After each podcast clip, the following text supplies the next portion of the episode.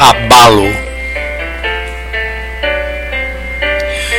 A rosa explodiu e os espinhos da bomba espelharam-se nas poças d'água despedaçaram-se pela maciez da noite, derramaram-se pelas cores do tapete, perderam-se no murmúrio dos gatos namorando nos telhados e pelas ideias do poeta que, desarticulado, desmoronou solenemente sobre os seus alicerces.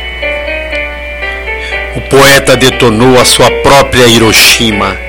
E agora, o que fazer dos proféticos ensinamentos e dos poéticos fragmentos sensíveis a um simples toque?